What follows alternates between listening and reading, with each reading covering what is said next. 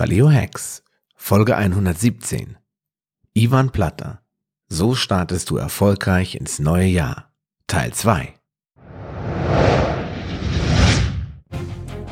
Paleo Hacks, der Podcast für deine persönliche Ernährungsrevolution.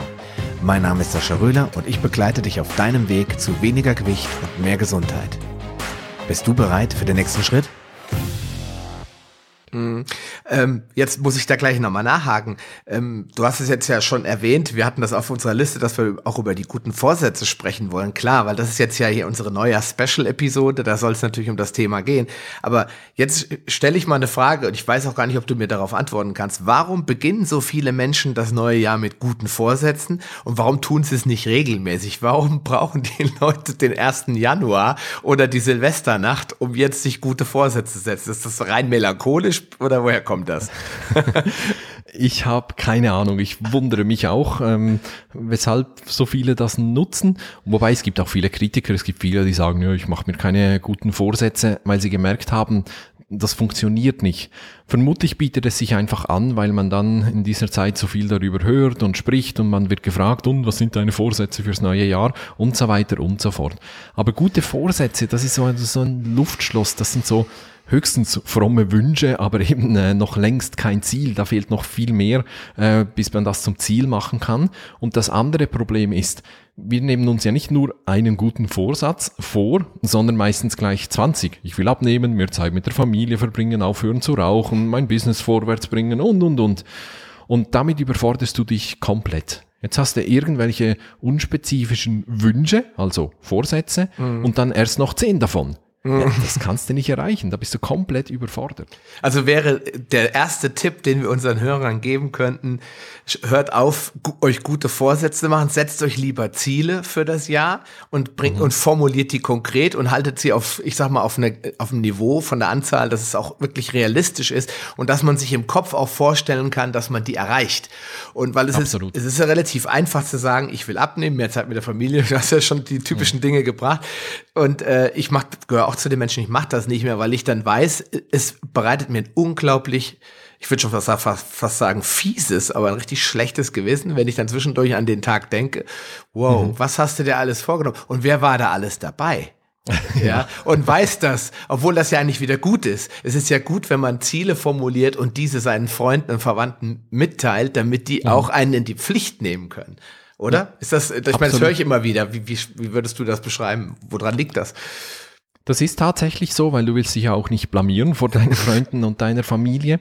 Ähm, es gibt allerdings Studien, die zeigen, wenn man die Ziele zu öffentlich macht, also wenn man das zum Beispiel auf Facebook postet und sagt, ab jetzt will ich dieses und jenes erreichen, dass da auch der gegenteilige Effekt entstehen kann und dass du dann diese Ziele nicht mehr so ähm, verfolgst. Das ist ganz spannend. Also wenn man die Ziele zu sehr öffentlich macht, kann auch der gegenteilige Effekt eintreten. Aber im kleinen Kreise bei Freunden, Familie unbedingt teilen, damit die dich in die Pflicht nehmen können und du willst dich ja auch nicht blamieren. Aber es gibt keinen Grund, weshalb wir uns nur am 31.12. Ziele setzen dürfen. genau. Also man kann das immer wieder machen, das empfehle ich sogar, weil man verändert sich ja auch. Ich habe schon in den vergangenen Jahren unzählige Male erlebt, dass ich mir ein Ziel gesetzt habe und ein paar Monate später habe ich mich halt verändert oder meine Sichtweise hat sich verändert oder was auch immer, war das Ziel plötzlich nicht mehr wichtig oder es war nicht mehr interessant oder es war vielleicht auch in die falsche Richtung, habe ich das so realisiert und und und. Und dann kann man sich halt ein neues Ziel setzen. Und auch wenn dann halt der 17. April ist, ist ja egal. Da ist, es ist nicht verboten, sich auch am 17. April ein Ziel zu setzen. Ja, genau. Das ist deswegen, das war ja mehr so eine rhetorische Frage. Ja, mhm. Weil wir wahrscheinlich beide einfach gar nicht wissen, warum Menschen äh, immer am 31.12. Genau. die Vorsätze. Es hat sich so eingebürgert. Ähm, aber es hat sich, und das finde ich eher traurig, auch so ein bisschen durchgesetzt, dass die Leute es auch nicht mehr wirklich ernst nehmen. Sowohl die mhm. Leute, die die Vorsätze zu hören bekommen, als auch die Leute, die die Vorsätze setzen, wissen eigentlich, eigentlich, dass sie es nicht so richtig bierernst meinen. Und, ja. und das ist eigentlich schade, weil gute Vorsätze sollten eigentlich in Ziele umgewandelt werden. Äh, und mhm. zwar in eine in ein Ziel, das man konkret umsetzen kann. Und dann ist auch der Erfolg, ich will nicht sagen garantiert, aber wahrscheinlich. Und da kommt ein wichtiger Punkt, nämlich der Fokus und äh, die, du hast es eben selbst erwähnt, die Nachverfolgung. Also das Gucken, wo mhm. stehe ich eigentlich jetzt mit meinem Ziel, oder? Ja, absolut. Ich glaube, das ist sehr, sehr wichtig, weil jede ähm, Verhaltensveränderung durchläuft im Idealfall so drei Stadien. Zuerst mal musst du dir bewusst werden, was du willst und was hinter dem Phänomen steckt eigentlich. Also wenn du halt äh, eine bessere Ernährung, äh, deine Ernährung umstellen willst, dann geht es am besten zu einem Profi, der dir das alles erklärt, was es für Möglichkeiten gibt und dir hilft auch zu erkennen, welches ist der richtige Weg für mich. Dann steigt dein Bewusstsein, deine Bewusstheit gegenüber dem Phänomen. Das ist der erste Schritt. Dann geht es ja darum, Aktionen zu planen. Mhm. Was heißt das jetzt konkret? Was mache ich jetzt anders? Und dann kommt eben der dritte Schritt, der häufig vergessen wird, und das ist der Schritt der Reflexion. Immer wieder schauen, haben die Aktionen funktioniert? Haben sie nicht funktioniert? Weshalb haben sie nicht funktioniert? Was kann ich besser machen? Und so steigt auch wieder dein Bewusstsein, deine Bewusstheit gegenüber dem Phänomen weiter an. Und dann hast du so ja, so eine, einen Zyklus, den du immer wieder durchgehen kannst. Aber der dritte Schritt, den braucht es definitiv, diese Reflexion. Mhm. Weil dann kann ja auch durchaus der Punkt eintreten, dass man sagt, okay, ich wollte mal zehn Kilo abnehmen. Ich habe jetzt neun Kilo abgenommen und ich merke, das letzte Kilo ist einfach, das ist es mir nicht mehr wert, dafür mhm. noch weitere Aktionen vorzunehmen. Ich setze mir jetzt ein neues Ziel. Ich möchte jetzt mehr Muskulatur aufbauen und zwar speziell im Rücken, weil ich so Rückenschmerzen habe. Und dann formuliert man, lässt man das Ziel liegen und sagt, okay, ich habe es eigentlich fast erreicht. Jetzt äh, reiße ich mir da nicht ein Bein aus, um das eine Kilo noch zu schaffen. Ich, ich steige um und weil es nicht mehr so wichtig ist, wie du gesagt hast, und mhm. gehe jetzt auf einen anderen Bereich, um weiter an, an dem Endziel zu arbeiten. Vielleicht, wie der Mark Maslow immer sagt, nackt, nackt gut auszusehen. Mhm. Ja, das ist äh, ja durchaus legitim und das soll man auch machen. Man soll seine Ziele nicht nur überprüfen, sondern auch hinterfragen. Ja, Absolut. sind die heute überhaupt noch relevant für mich? Ja, das ist vielleicht im äh, Gesundheitsernährungsbereich gar nicht so vielseitig möglich oder kommt nicht so oft vor wie jetzt in anderen Bereichen, wie zum Beispiel in, im Bereich Zeitmanagement, berufliche mhm. Themen, weil da gibt's ja sehr, sehr viele kleine Mikroziele auch, die man da noch mit unterstellt. Aber ja. ich, ich, glaube, das ist das Wichtigste, die, die Kontrolle auch. Und äh, die Prioritäten, die haben wir ja kurz erwähnt, die sind auch wichtig. Vor allen Dingen, wenn du jetzt drei Ziele hast, dann die richtigen Prioritäten setzen. Wie, wie macht man das am schlausten, äh, zu, für sich selbst festzustellen, wie man Prioritäten da in dem Bereich setzen kann, zum Beispiel Beispiel Ernährung oder Abnehmen. Mhm. Das ist eigentlich ganz einfach, wenn du weißt, was dir wichtig ist. Und das ist der entscheidende Schritt. Also ich habe ja viele Kunden, die kommen mit dem Problem zu mir, dass sie oder sie sagen, sie wollen besser Prioritäten setzen können. Jetzt mhm. beim Job. Okay. Und dann frage ich die, ja, was ist, äh, was sind deine drei wichtigsten Arbeitsbereiche in deinem Job? Und als Antwort kommt dann, äh, ja, ja ähm. Eindeutig. Und da denke ich mir dann immer, wie, wie willst du Prioritäten setzen, wenn du nicht weißt, was in deinem Job wichtig ist? Und das ist ja überall so. Wenn du Prioritäten setzen willst, musst du eben zuerst mal die, wissen, was dir eigentlich wichtig ist. Mhm. Das ist die Grundvoraussetzung. Und ähm, da, wir drehen uns im Kreis, aber da gehört halt auch die Frage dazu, warum? Warum willst du das überhaupt? Und so weiter und so fort. Das brauchst du aber auch, um eine tatsächliche Veränderung zu machen, weil sonst hältst du nicht durch. Ja, klar, logisch. Also es ist gar nicht so schwer, wie man denkt. Ja, es sind ja wirklich nur diese mhm. drei Kompetenzen und die sind auch miteinander verbunden. Das sind die, die Ziele, die Kontrolle der Ziele, die Prioritäten setzen und die bessere mhm. Übersicht. Das steckt ja schon im Wort. Einfach zu, nicht die Kontrolle zu verlieren über die Dinge. Und das fängt dann damit an, dass man gute Ziele setzt, die richtigen Ziele mhm. und nicht mhm. zu viele. Dann hat man nachher auch eine gute Übersicht und sagt, okay, meine drei Ziele jetzt für den, für meine Gesundheit sind A, B, C. Und wenn man dann diese drei regelmäßig kontrolliert, dann behält man die Übersicht, die Prioritäten mhm. verteilt man. Ja, okay, Muskelaufbau ist bei mir sekundär, wichtig ist erstmal abnehmen. Dann hat man automatisch die Priorität gesetzt und so weiter. Es ist eigentlich gar nicht so, so schwer, wie man denkt. Nein, äh, das ist wirklich so. Also es ist eigentlich einfach. Die Umsetzung kann dann eine gewisse Herausforderung sein, weil ich aus der Komfortzone raus muss. Ja, die Komfortzone. Das ist ein wichtiger Punkt, über den wir jetzt noch mal kurz sprechen, indem wir mal über das Thema Routinen sprechen. Weil Routinen, das ist für, war für mich so der erste Punkt, da musste ich aus der Komfortzone raus, weil ich bin so ein Chaos-Typ.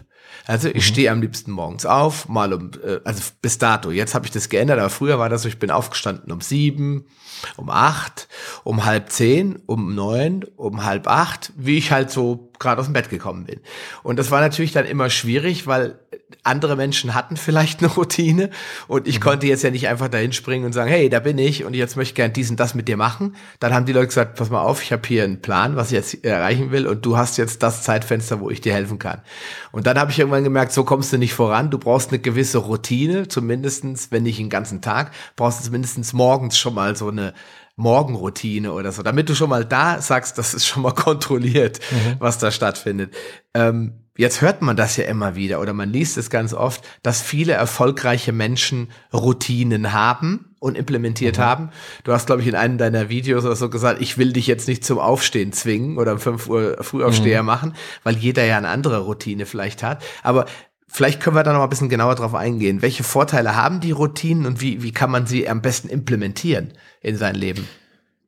Ja, der größte Vorteil einer Routine ist, dass sie eben automatisch abläuft. Und jeder hat viele, viele Routinen, denen er folgt, ob bewusst oder unbewusst. Muss nur mal daran denken, was geschieht, wenn du morgens aus dem Bett aufstehst. Die Zeit danach läuft immer genau gleich ab Außer du hast Kinder. Aber abgesehen davon, ähm, du stehst auf und weißt genau, jetzt gehe ich in die Dusche, dann putze ich mir die Zähne, dann hole ich mir die Zeitung und dann äh, trinke ich eine Tasse Kaffee oder was weiß ich. Aber du stehst ja nicht morgens auf und überlegst dir, so soll ich jetzt zuerst Kaffee trinken oder doch lieber duschen gehen oder so, sondern du machst das einfach. Das läuft ganz automatisch ab. Und abends genauso, wenn du ins Bett gehst, sind es immer die paar Handlungen, die du halt jeden Abend machst, wie Zähne putzen und was weiß ich. Das läuft automatisch ab und dadurch sparen, wir uns Gehirnschmalz. Wir müssen nicht überlegen, was, was wollen wir jetzt noch tun und natürlich auch Energie, weil sie eben völlig automatisch abläuft. Und das haben viele erfolgreiche Menschen erkannt. Die haben versucht, viele Routinen zu implementieren, äh, um auch die Dinge, die ihnen gut tun, quasi automatisch ablaufen zu lassen. Und der Morgen bietet sich da einfach sehr gut an. Ich bin davon überzeugt, wie der Tag beginnt, wird er auch verlaufen. Wenn ich also am Morgen auf den letzten Drücker aus dem Bett springen und auf den Bus rennen muss, dann komme ich ja schon gestresst und gehetzt im Büro an und genau so wird der Tag auch verlaufen. Wenn es mir aber gelingt, morgens ein paar Dinge zu machen, die mich stärken, die mir gut tun ähm, und die mir auch noch Spaß machen, dann hat mein Tag eine ganz andere Qualität. Und das ist der Vorteil jetzt von dieser Morgenroutine, aber das gilt für eigentlich alle alle Routinen. Also sie nehmen, sie sparen Energie, sie sorgen dafür, dass du die guten Dinge eben ganz automatisch tust. Mm. Das ist auch das, was ich gemerkt habe, weil erstens mal hat der Tag so ein bisschen, ein bisschen besseren Sinn. Das heißt, man mhm. steht auf und man weiß, auch wenn das Samstag oder Sonntag ist, man hat so eine gewisse Routine und äh, die gibt einem auch Sicherheit, finde ich. Ja. Mhm. Und, äh, und zwar gibt sie einem Sicherheit aus einem ganz wesentlichen Grund, weil man die Dinge nicht mehr vergessen kann. Ja, ja man sagt dann irgendwann, genau. bei mir ist es zum Beispiel, ich glaube, du hast auch eine Morgenroutine auf deiner Webseite, die werden wir in die Show Notes packen, so eine Beispielroutine, die du mal angegeben hast. Bei mir beginnt der Tag morgens immer mit, äh, nach dem Aufstehen meditiere ich, und nach dem Meditieren äh, setze ich, dann habe ich den Kopf frei, dann merke ich auch, dass ich so richtig relaxed bin. Dann trinke ich meistens erstmal Wasser, dann mache ich mir meinen Bulletproof Coffee, dann versorge ich mich mit den essentiellen Nährstoffen und dann starte ich eigentlich erst in den Tag. Das heißt, da habe ich schon so eine Handlungsschritte, so fünf, sechs Handlungsschritte vollzogen. Duschen mhm. kommt auch noch irgendwo dazwischen, klar. Und das passe ich schon mal so ein bisschen an von der Uhrzeit her, dass es mal eine Viertelstunde früher oder später stattfindet. Aber die Steps, die kommen alle irgendwie in einer gewissen Reihenfolge. Und das hilft mir, so ein bisschen Klarheit zu haben, was kommt eigentlich heute auf mich zu und dann habe ich das Wichtigste abgehakt. Du musst jetzt nicht meinen Kopf dazu zerbrechen, oh Mist, ich muss ja noch duschen, ah, ich habe ja noch gar keinen Kaffee getrunken oder nicht gefrühstückt. Mhm. Das fällt dann schon weg. Und ich kann dir auch sagen, weshalb das bei dir so gut funktioniert. Nämlich, weil jede Handlung als Auslöser für die nächste Handlung wirkt. Du weißt ganz genau, wenn ich fertig meditiert habe, dann geht's ab in die Küche und dann ist, äh, was war es, glaube äh, Bulletproof Coffee. Ja. Ähm, ist, äh, ist dran und wenn der fertig ist, dann kommt die nächste Handlung. Also jede Handlung wirkt als Auslöser für die nächste. Und das ist auch so ein, ein Tipp, den man für jegliche Routine nutzen kann. Du hast in deinem Alltag schon unglaublich viele Gewohnheiten und Routinen, musst nur mal hinschauen, aber da gibt es sehr, sehr viele davon. Zum Beispiel trinkst du halt immer um 10 deinen Kaffee oder machst dann Pause oder was weiß ich. Ähm, und es gibt ganz, ganz viele. Und das kannst du nutzen. Du kannst eine bestehende Routine nehmen und eine neue dranhängen und dann wirkt die alte Routine als Auslöser für die neue. Ah, okay. Also in meinem Bereich, ich empfehle häufig den Leuten, wenn es darum geht, E-Mails ab, äh, abzuarbeiten, dann ist ja der Tipp, äh, mach das bewusst und nur wenige Male pro Tag. Und dann sage ich immer, dann nimm so eine bestehende Routine als Auslöser, zum Beispiel nach dem äh, äh, Pausenkaffee um 10 arbeitest du deine Mails ab. Oder nach dem Mittagessen hast du eh nicht so viel Power oder so, du bist ja eher am Verdauen, dann arbeite deine Mails ab. Und so kannst du eine neue Routine besser implementieren und dich daran gewöhnen. Ja, und vor allen Dingen ist es auch wichtig, wenn man diese Routinen hat und hat ein Plätzchen geschaffen in seinem Arbeitsalltag für bestimmte Dinge, kommt man auch nicht hier auf die Idee, das einfach mal zwischendurch zu machen. Ja, mhm, genau. Also ich glaube, viele der sogenannten Erfolgreichen, über die wir gerade gesprochen haben, die haben auch sich extra Social Media Time eingerichtet und sagen, mhm. okay, Social Media, also Facebook, Instagram und Co, mache ich halt nicht, wenn es gerade interessant ist, sondern ich mache das zum Beispiel so, mittwochs habe ich immer ein spezielles, also heute Morgen hatte ich mal so ein äh, Social Media Fenster, wo ich, mein Podcast kommt heute raus, die aktuelle Folge, und dann muss mhm. ich bei YouTube äh, die Show Notes kontrollieren, äh, muss bei Libsyn ein paar Einstellungen vornehmen, etc. Und diese Sachen mache ich dann halt, damit ich weiß, wenn ich dann fertig bin, brauche ich mich um meinen Podcast heute nicht mehr kümmern, dann läuft alles andere automatisch. Ja, mhm. und dann bin ich, habe ich die Sicherheit, dass ich da nicht mehr kontrollieren muss, dass da vielleicht aus Versehen was verloren gegangen ist. Und da habe ich mir bewusst ein Zeitfenster immer für genommen. Und das sorgt, auch wenn es kurios klingt, aber das sorgt für Zeitersparnis am Ende, so eine Routine. Absolut, ja, klar. Und deswegen kann ich es eigentlich nur empfehlen. Ich habe auch mal eine Podcast-Folge dazu gemacht, wie meine Morgen, also wie meine Morgenroutine aussieht. Und äh, wir werden in die Show Notes werden wir die Folge verlinken, aber auch das, was du zur Routine auf deinem auf deinem Blog geschrieben hast, das werden wir auch nochmal verlinken. Ja. Mhm. Ähm, ich möchte nochmal darüber reden. Wir haben gesprochen über Ziele und ähm, wer alles erreichen will, der schafft am Ende gar nichts. Das ist sowas, was mir immer einfällt. Ja, das ist, mhm. warum ist das so? Warum ist es so schlecht, sich so viel vorzunehmen? Man könnte ja sagen, ich bin gut, ich, ich schaffe das alles. Warum funktioniert es meistens dann doch nicht? Vielleicht, weil wir zu optimistisch sind, was ja eigentlich schön ist, äh, wenn jemand optimistisch ist, oder weil wir uns so schlecht einschätzen können, weil wir ja noch nicht sehen, was alles dahinter steht. Das sehe ich vor allem auch beim Thema Planung. Viele Menschen setzen sich morgens hin und überlegen, was mache ich denn heute? Und dann haben sie eine lange Liste an Aufgaben, wo man auf einen Blick schon sieht, das ist unmöglich, das schaffst du heute nicht. Zumal du ja noch fünf Meeting hast, also das kannst du vergessen. Hm. ähm, das hat vielleicht damit zu tun, dass wir selten den kompletten Überblick haben, um jetzt bei diesem Beispiel zu bleiben. Das ist ja ein, ein, ein Grundfehler bei jeder Planung, äh, den man häufig macht, dass man eben nur auf die To-Do-Liste schaut, aber nicht schaut, was habe ich denn eigentlich sonst noch zu tun, welche Meetings habe ich und so weiter und so fort. Und das geht äh, im, hätte ich fast gesagt, im echten Leben, geht einem das natürlich auch so. Wir nehmen uns unglaublich viel vor aber vergessen dann vieles, wofür wir uns schon verpflichtet haben und wir vergessen auch, dass etwas Unvorhergesehenes passieren kann. Kind ist krank, ich bin selber krank oder irgendwas. Und ähm, deshalb, ich tendiere eher dazu, sich etwas weniger vorzunehmen, dafür wichtige Dinge, die einen wirklich weiterbringen. Äh, und wenn man die erreicht oder wenn man die viel zu früh erreicht oder früher als man gedacht hat erreicht, dann darf man stolz sein, dann darf man sich auch auf die Schulter klopfen und sagen, das war jetzt richtig gut. Und das gibt dir ein viel anderes Gefühl, einen viel anderen Drive, als wenn du einfach immer dir zu viel vornimmst und es dann eigentlich nicht erreichst. Und ich kann dir eines garantieren, dir wird ja schon nicht langweilig werden. Also wenn du deine Jahresziele schon im Februar erreicht hast, so what? Dann setzt dir neue, zusätzliche Ziele, größere Ziele oder so. Es wird dir nicht langweilig werden. Du musst da keine Angst davor haben. Ich denke auch, dass äh, man, wenn man sich die Ziele, also das Ende einfach mal vom 31.12. nicht koppelt und sagt, ich kann mir ja jederzeit Ziele setzen, dann kann man immer mit, mhm. mit dreien oder vier guten Zielen durchstarten. Wenn man die, wie du schon gesagt hast, viel zu schnell erreicht, dann setzt man sich halt äh, einfach neue. Da hast vollkommen recht. Ja, es ist ja, gibt, manchmal ist das Leben so einfach. Genau, ne? manchmal ist es so einfach, aber die Leute denken immer, nein, das, ich muss mir 100 Ziele setzen, mhm. damit ich die auch alle, oder sonst denken die anderen, ich bin faul oder ich will nichts erreichen. So. Also, kein, macht keinen Sinn, sich hunderte Sachen vorzunehmen, wenn man dann am Ende gar nichts davon oder nur halbherzig das erreicht. Ja. Mhm. Ähm, ich habe hier auf meiner Liste noch ein Thema stehen, Visualisierung. Ich weiß auch gar nicht, ob wir, ob wir da überhaupt ein Ergebnis erzielen, aber ich, ganz oft wird in der Fitnesswelt mit dem Thema Visualisierung gearbeitet. Das heißt, ich weiß, siehst du bestimmt ganz oft auch Werbung, ja, äh, mhm. der Typ sah vorher so aus und mit unserem Fitnessprogramm sieht er jetzt so aus. Und da wird auch oft gesagt, durch Abnehmprogramme oder Fitnessprogramme sollen die Leute sich immer selbst vor Augen führen, wie ein Zustand jetzt ist und immer ihren Verfolg, äh, ihren Erfolg äh, kontrollieren und dann sagen, so sehe ich jetzt aus, um dann her sagen zu können, wow, ähm, da habe ich ja doch tatsächlich einiges erreicht. Warum ist das so? Warum äh, funktioniert dieses vor Augen führen, dieses Visualisieren von, von Zielen und Zielerreichung dazu, dass die Leute eher am Ball bleiben?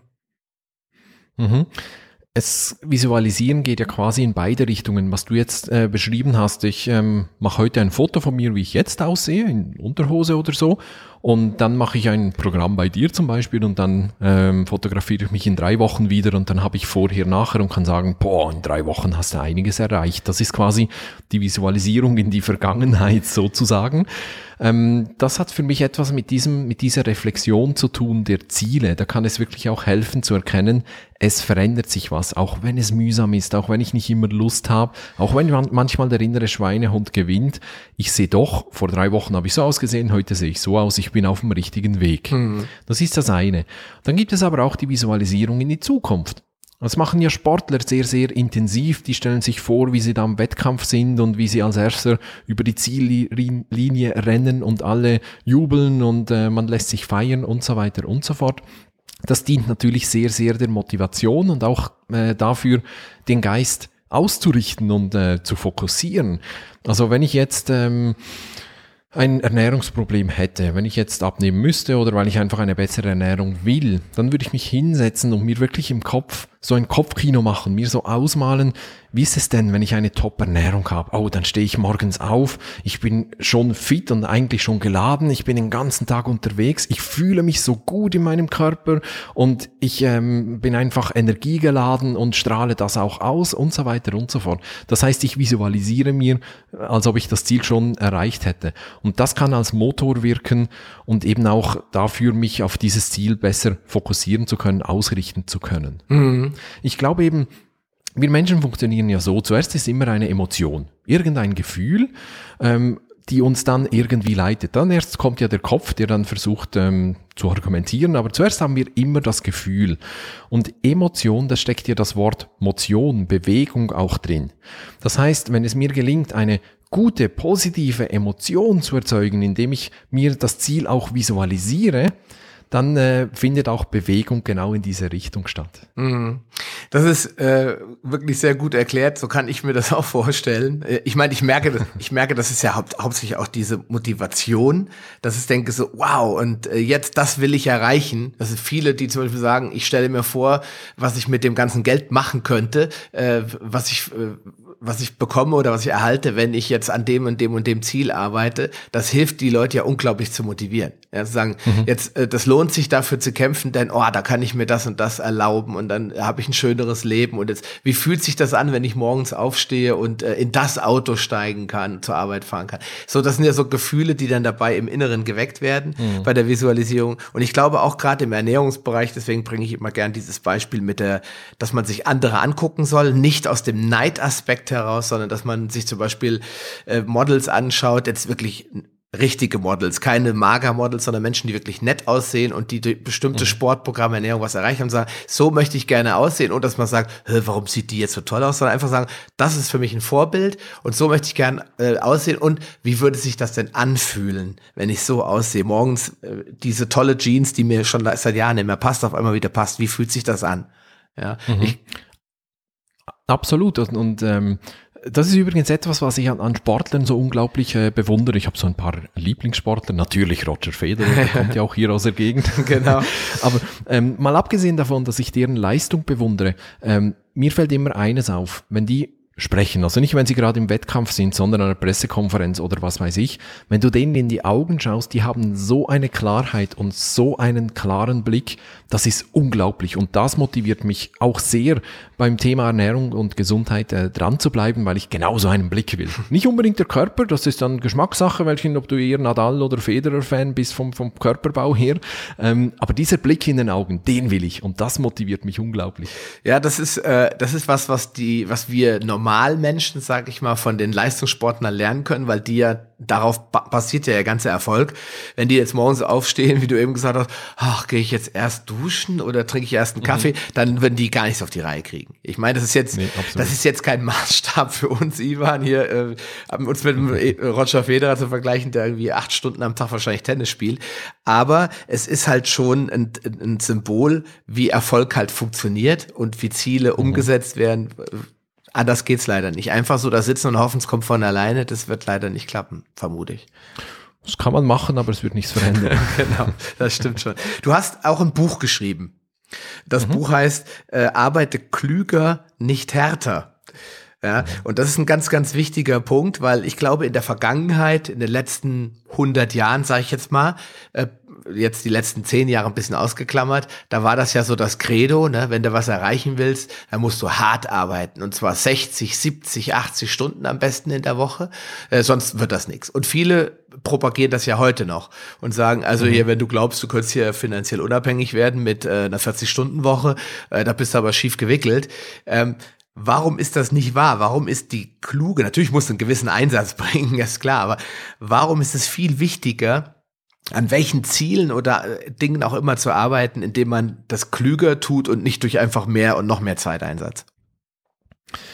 Ja, es gibt halt äh, viele Wege, die nach äh, Rom führen können. Einfach äh, Kopf runter und drauf losstürmen ist einer davon. Und dann arbeitet man halt eben 70, 80, 90 Stunden. Und da muss ich wieder den Kreis schließen, wenn du das willst, wenn dir das wichtig ist, wenn du Erfüllung findest in einer 80-Stunden-Woche, Klammerbemerkung, die unmöglich effizient und effektiv sein kann, Klammer geschlossen. Aber wenn du das willst, wenn du das Warum hast, äh, dann mach halt. Aber ich halte es für den schlaueren Weg, sich zuerst mal zu überlegen, was man eigentlich will. Und dann wird man schon merken, dass viele Dinge, die scheinbar wichtig sind oder waren, es eigentlich gar nicht mal so unbedingt sind. Und dann kann man sich auf die anderen Dinge fokussieren, die eben wichtig sind. Und man arbeitet dann vielleicht nur 20, 30 Stunden oder 40 Stunden pro Woche. Man hat dann halt vielleicht nicht so viel Geld, aber wenn einem das gar nicht wichtig ist, warum soll ich mir dann den Stress machen? Also am Anfang steht immer die Frage, warum und, und äh, was will ich überhaupt? Und dann kann man sich überlegen, wie kann ich dieses Ziel erreichen, klug, smart äh, und möglichst schnell auch ähm, erreichen. Und das ist dann eben das, das Arbeiten klüger. Weil häufig lassen wir uns einfach treiben, weil wir denken, das ist halt so, das macht man halt so, ohne das zu hinterfragen und ohne einen besseren Weg zu suchen. Hm, okay. Ja, ich stimme dir 100% zu, nur ich wollte es jetzt einfach nochmal von dir hören. Also das, es, es geht auch da, da hast du jetzt vollkommen recht, der Kreis schließt sich irgendwo immer wieder. Es kommt, wir sind mhm. wieder beim Anfang, bei den Zielen und bei dem Warum und äh, dann kann man einfach auch klüger an allen Zielen arbeiten, zum Beispiel dem Abnehmerfolg oder dem Fitness-Thema oder dem nackt gut aussehen, als wenn man jetzt, äh, ich sag mal, einfach nur beim, beim Sport ist es so, oder beim Essen, ich nehme jetzt halt, ich esse jetzt nichts mehr fertig, dann nehme ich mhm. schon ab. Ja, so kann man es natürlich machen mit Kopf durch die Wand. Irgendwann wird der Körper dann äh, die, die rote Linie ziehen, sagen, das war's. Und beim Sport kann man es auch machen. Man kann acht, neun Stunden lang im Fitnessstudio hocken. Da wird man sicherlich auch enorm Muskulatur aufbauen, aber geht es nicht kürzer? Du hattest eben den mhm. Namen von dem Stefan Schlegel erwähnt, äh, den ich demnächst mal einladen werde im Podcast, wo es auch darum geht, Abkürzungen im Bereich Krafttraining, mhm. Fitnesstraining zu finden. Ähm, Jetzt, bevor wir das äh, quasi als Paket abschließen, möchte ich noch ein, äh, zwei Fragen eigentlich stellen. Also eine Frage und einen Abschlusstipp quasi. Und zwar mhm. das Thema Prokrastination oder Aufschieberitis. Ja, das hört man meistens so im Zusammenhang von äh, Arbeitszielen. So, ich möchte jetzt das und das erreichen. Zum Beispiel wird es ein Buch schreiben und ja, jetzt nächste Woche muss ich das erste Kapitel geschrieben und dann schiebt man immer wieder auf. Ähm, das gibt es natürlich auch bei Abnehmwilligen oder bei Menschen, die einfach irgendein Ziel im Bereich der Gesundheit und Ernährung erreichen können. Wie sieht es da aus mit der Aufschieberitis? Was kann ich am besten dagegen tun? Ja, wahrscheinlich sagst du, oh wow, da gibt's hundert Sachen, aber vielleicht, vielleicht fällt dir so der, der Super-Hack ein, wo du sagst, also das hat mir geholfen oder das würde ich empfehlen.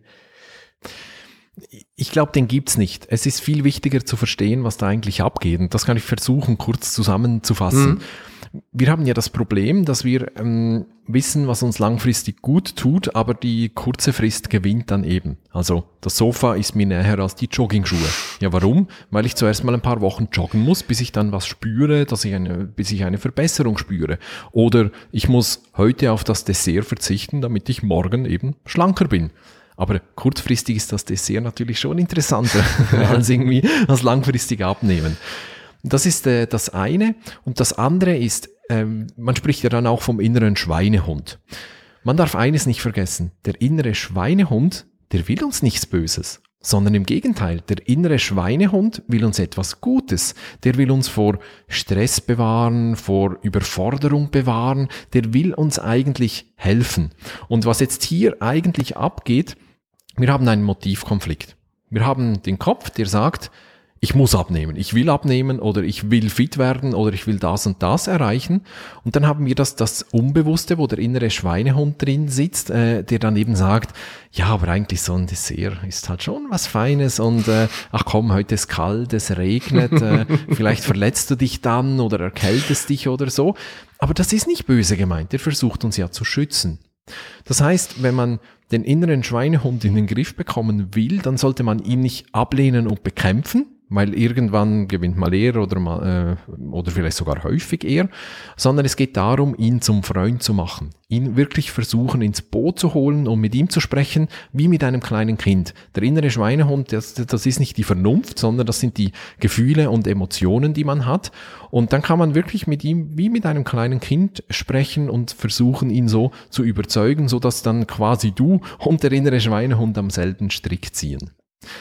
Es klingt jetzt alles theoretisch, ist es auch ein Stück weit, aber ich glaube, es ist wichtig, sich bewusst zu machen, der innere Schweinehund ist nicht mein Feind, sondern er ist mein Freund und er will auch etwas Positives für mich. Zwar, er hat nur eine kurze Sicht der Dinge, nicht die lange Sicht, äh, wenn es mir gelingt, den ins Boot zu holen, dann habe ich auch kein Problem mehr mit Aufschieberitis. Ja, das glaube ich auch, ja. Aber ich meine, da leiden wir ja alle mal dran. Das, es kann ein Syndrom sein, dass es permanent äh, über mich Herrschaft ergreift. Mhm. Es gibt aber auch viele Menschen, und ich denke, da kannst du dich auch nicht ausnehmen, die haben das immer mal wieder.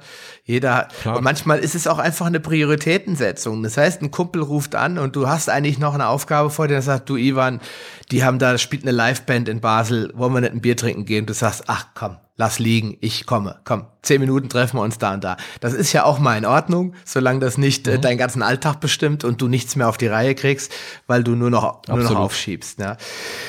In diesem Sinne, lieber Ivan, ich möchte gerne zu der letzten Sache kommen und das ist ja eigentlich das, damit schicken wir die Leute jetzt ins neue Jahr, denn Schließlich ist jetzt äh, das neue Jahr gerade frisch ange äh, gerade gestartet, ja, und die Leute wollen jetzt quasi äh, einfach noch mal ein paar Tipps für ihre Reise. Und da gibt's wahrscheinlich jetzt von deiner Seite 2500. Wir fokussieren uns mal auf drei Tipps. Und zwar, ich habe überlegt, wir wollen ja, meine Hörer wollen ja umsetzen, die wollen ja Ziele erreichen. Und wie man zum, der Mark Maslow sagt, ich bringe den ja schon zum dritten Mal heute als Beispiel, der nennt die Leute immer Dranbleiber. Ja, das finde ich mhm. immer ganz interessant. Ich persönlich äh, möchte sie jetzt mal Umsetzer nennen. Also einfach mal eine Anzahl von drei Tipps, wo du sagst, die kannst du jetzt sofort umsetzen ohne dass du dafür jetzt erstmal einen Kurs, einen Online-Kurs buchen musst oder äh, zum Personal Trainer gehen musst. Und damit kannst du garantiert erfolgreicher deine Ziele und deine Vorsätze, wie, wie, du sie eben genannt hast. Was, wie sagst du, frommer Wunsch, die kannst du dann zu Zielen umwandeln, da wirst du zum Umsetzer. Was wären denn deine drei Dinge, wo du sagst, die sind schon mal wirksam? Hui, das ist natürlich eine Herausforderung, garantiert. Ähm, das kann ich nicht, ich kann nichts garantieren. das sowieso nicht. Aber ich, ich würde allerdings sagen, werd dir zuerst mal bewusst, was dir überhaupt wirklich wichtig ist. Und dann entscheide dich immer wieder neu dafür und versuche alles andere loszuwerden. Versuch das zu eliminieren, zu delegieren oder zu automatisieren, so dass du dir wirklich genug äh, Zeit und Freiraum auch für die, die wirklich wichtigen Dinge ähm, schaffen kannst. Das benötigt auch die Fähigkeit, Nein zu sagen, auch wenn das nicht immer einfach ist, auch wenn man da andere Menschen enttäuschen muss, aber es ist dein Leben, es ist deine Zeit und du solltest doch auch über den größten Teil davon äh, bestimmen können. Natürlich haben wir immer Umstände, Familien, Verpflichtungen und was weiß ich, aber es ist deine Zeit und du solltest die Fäden in der Hand halten oder sie zurückerobern. Mhm. Also das wären so die äh, Punkte. Das heißt, erstmal, was ist wichtig? Ich, ich, ich mhm. möchte es halt noch mal ein bisschen ess essentiell in drei Sätzen zusammenfassen. Also finde raus, was ist für dich wichtig. Erstens. Zweitens, lass alles andere los oder delegiere. Mhm. Ja, kann man das sagen? Punkt, Punkt zwei. Ja. Und äh, drittens, ich habe jetzt, ich habe zugehört, aber was würdest du sagen, ist der dritte wichtige Punkt daran? Äh, lerne auch Nein zu sagen. Erobere deine Zeit Stück für Stück zurück. Erobere deine Zeit Stück für Stück zurück. Das gefällt mir gut. Denn, weil du sagst am Ende immer, das finde ich gut, denn die Zeit kommt ja nie wieder. So ist es. Nutze deine Zeit, denn sie kommt nie wieder. Und das ist ein ganz, ganz wichtiger Punkt, finde ich, dass man sich bewusst werden muss, wir haben ja alle nur ein Leben.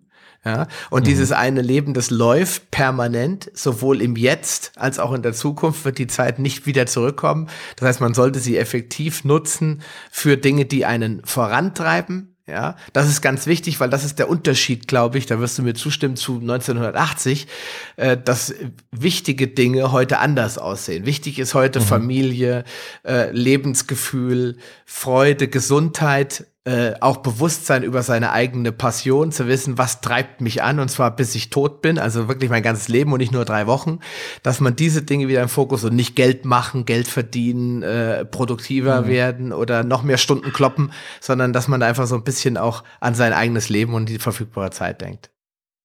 Absolut, ja. In diesem Sinne, lieber Ivan, wir haben jetzt eine Stunde und acht Minuten geredet. Ich teile das in zwei Teile, damit äh, der Hörer sich das nicht alles auf einmal anhören muss. Denn der durchschnittliche Arbeitsweg ist in Deutschland ungefähr 30 Minuten. in der Schweiz wahrscheinlich äh, auch nicht anders. Außer man muss mitten durch Basel durch. Ja. da dürfte es ein bisschen schwieriger sein. Lieber Ivan, vielen, vielen, vielen Dank für die ganz tollen äh, Informationen. Es hat mir viel Spaß gemacht. Ich habe heute auch wieder einiges gelernt. Insofern. Ich danke dir. Vielen Dank. Es hat mir auch sehr viel Spaß gemacht und ich wünsche allen Hörern alles Gute beim Umsetzen ihrer Ziele. Genau, in diesem Sinne, wir wünschen dir äh, einen gesunden Start in dieses Jahr. Viel Erfolg beim Erreichen deiner Ziele. Bleib gesund. Wie immer, wir hören uns ganz bald wieder. Dein Sascha Röhler. Schön, dass du dran geblieben bist.